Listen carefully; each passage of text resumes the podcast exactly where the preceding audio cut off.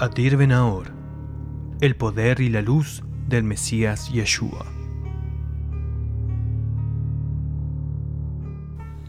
Yeshua dijo, el sembrador salió a sembrar su semilla, y mientras sembraba, una parte cayó junto al camino y fue hollada, y las aves del cielo la comieron. Otra parte cayó sobre la piedra, y nacida se secó porque no tenía humedad. Otra parte cayó entre espinos, y los espinos que nacieron juntamente con ella la ahogaron. Y otra parte cayó en buena tierra, y nació y llevó fruto al ciento por uno. Lucas Nacay 8, del 5 al 8. Shalom, queridos Javerim, mi nombre es Isaac Benahor y quisiera compartir con ustedes unas reflexiones sobre la Biblia. En la Torá ya hemos escrito, mas vosotros, los que os habéis apegado al Eterno vuestro Dios, estáis hoy vivos. Deuteronomio de Barín 4.4.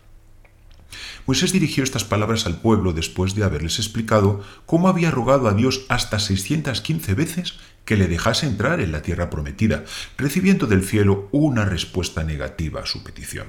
Como es sabido, Moisés era muy humilde, más que todos los hombres que había sobre la tierra, y a lo largo de sus 40 años de liderazgo siempre había procurado que aquel pueblo, a veces duro de servir, se sujetase a la voluntad de Dios. Aquella generación disfrutó del maravilloso privilegio de convivir con la presencia divina, que les guiaba y les protegía de cualquier peligro, y al ser alimentados por el maná y el agua de la roca, fueron liberados de las tareas comunes que implican proveerse del sustento.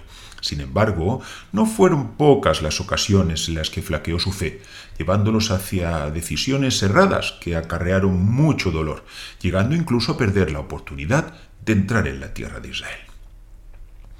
En muchos aspectos, la travesía del desierto, como es referida en la Torá, se convierte en la metáfora de la vida del creyente. Y estableciendo un paralelismo con las citadas palabras del Maestro, a veces se escoge quedarse en el camino, en ese lugar por el que transita el ir y venir de este mundo, para acabar siendo pisados por una sociedad descreída y egoísta, que acaba por despojarle de las buenas dádivas que Dios le dio. Otras veces su corazón se vuelve semejante a la piedra, totalmente insensibles a cualquier manifestación de la presencia divina.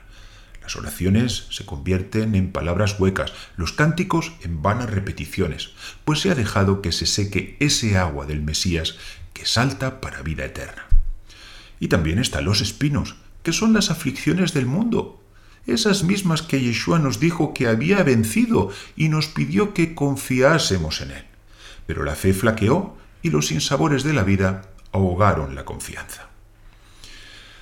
Pocos días antes de su muerte, Moisés dirigió al pueblo las ya citadas palabras, mas vosotros los que os habéis apegado al Eterno vuestro Dios estáis hoy vivos. Y estos son aquellos que habitan en la buena tierra, aquellos que no dejan de congregarse, aquellos que se rodean de buenos maestros, que alimentan su alma con maná del cielo y agua de la roca, aquellos que en definitiva se han apegado con entrañable amor a su Padre que está en los cielos, quien nos provee en el Mesías de toda dádiva buena, bendición y vida eterna.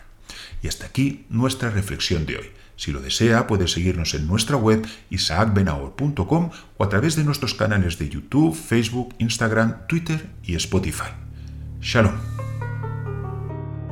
Adir Benahor, el poder y la luz del Mesías Yeshua.